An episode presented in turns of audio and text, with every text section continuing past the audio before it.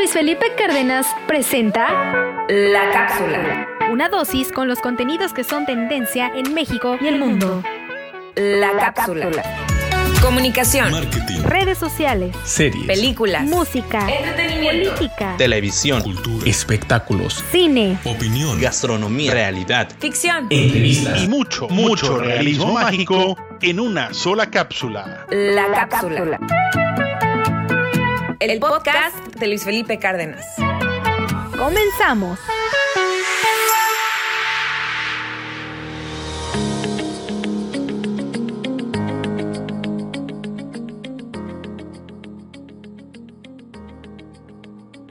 Este episodio es presentado por Restaurante Caracas Ranas, ubicados en la ciudad de Tijuana, en México, un concepto de comida internacional con un enfoque especial en comida venezolana. También encontrarán mariscos con cortes finos de carne y los fines de semana tienen karaoke.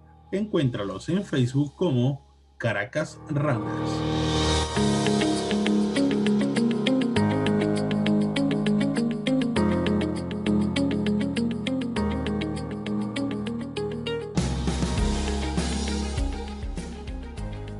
Hace unos días tuve la oportunidad de ver a través de Netflix el documental Las tres muertes de Marisela Escobedo, tristemente basado en la historia real de una mujer a quien le mataron a su hija por violencia de género y quien emprendió una lucha para poner tras las rejas al culpable, caminando, indagando, confrontando a las autoridades, haciendo la chamba que corresponde a especialistas. Y ella, impulsada únicamente por el amor de madre, logró encontrar al asesino, quien se había dado a la fuga, pero, y siempre hay un maldito pero, un tribunal liberó al culpable, permitiendo que éste se diera la fuga.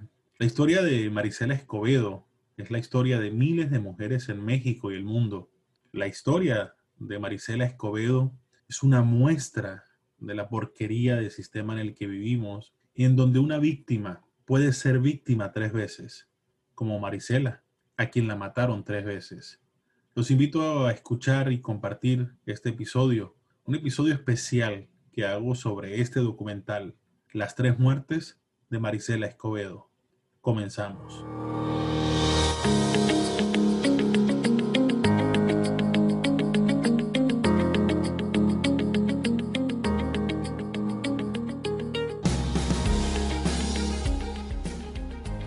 Visibilizar los homicidios en contra de las mujeres por el simple hecho de ser mujeres ha sido un tema que afortunadamente ha incrementado en todos los escenarios disponibles en el mundo entero.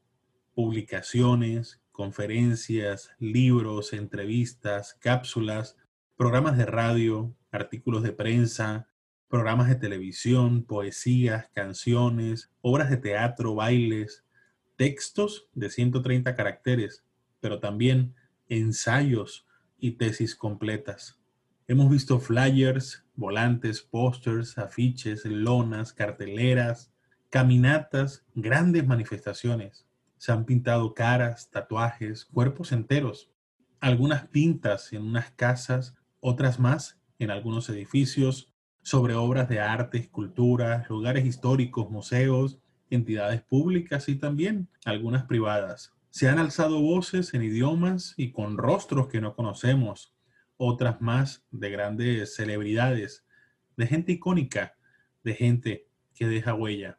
Se ha hecho de todo, en todas las formas, en silencio y con mucho ruido, en absoluta calma y con gran algarabía, en solitario y con grandes multitudes.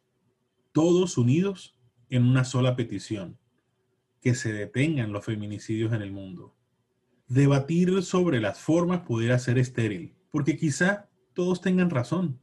Si a mí me ponen a elegir entre paredes limpias y paredes rayadas por pintas de protestas, pues seguramente elegiré paredes limpias. Pero si en el proceso me piden elegir entre mujeres vivas y paredes rayadas por pintas de protestas, entonces no hay duda de que siempre, siempre, siempre será mejor tener mujeres vivas. Y si para lograrlo hay que ensuciar algunas paredes, pues se ensucian. Pero esto va más allá.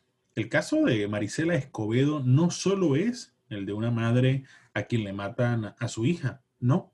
Para incrementar el dolor, un tribunal que se justifica en los errores de un sistema vulnerable deja en libertad al asesino confeso de la víctima, el cual había sido detenido gracias al trabajo de investigación que había llevado minuciosamente no las autoridades de investigación y justicia, no, tampoco los organismos de seguridad, no, tampoco.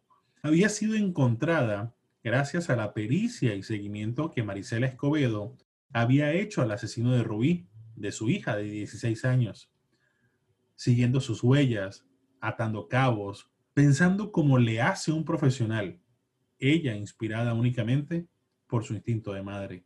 Luego, con el único deseo de que las autoridades vuelvan a detener al asesino de su hija para que pague por sus acciones, estando protestando frente al Palacio de Gobierno en Chihuahua, en donde mantenía una carpa con una manta en donde aparecía la foto del agresor, fue asesinada en plena vía pública por aparentemente un familiar del asesino de su hija. Fue entonces cuando Marisela Escobedo murió por tercera y última vez. La primera, cuando le mataron a su hija. La segunda, cuando dejaron en libertad al asesino de Rubí.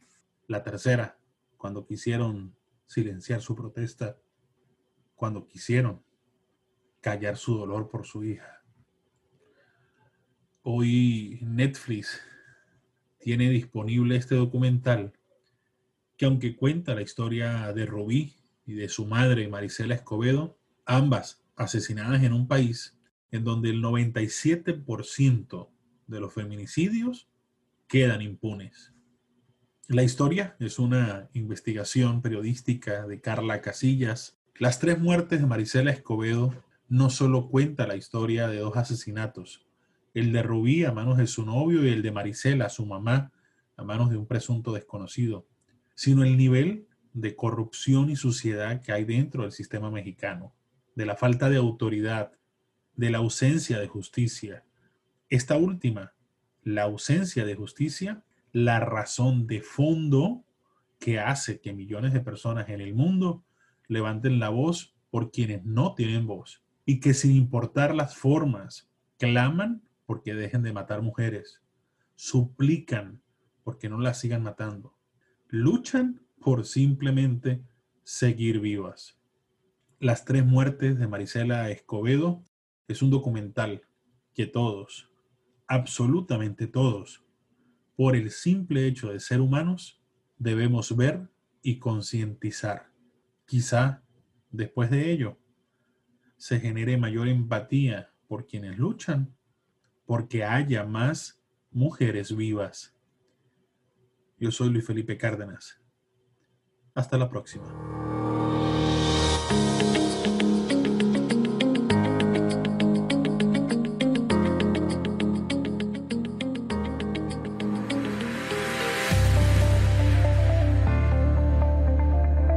Esto fue La Cápsula. Una dosis con los contenidos que son tendencia en México y el mundo. La cápsula. Visita nuestra página www.luisfelipecardenas.com, en donde encontrarás más contenido como este. La cápsula. El podcast de Luis, Felipe, Cárdenas.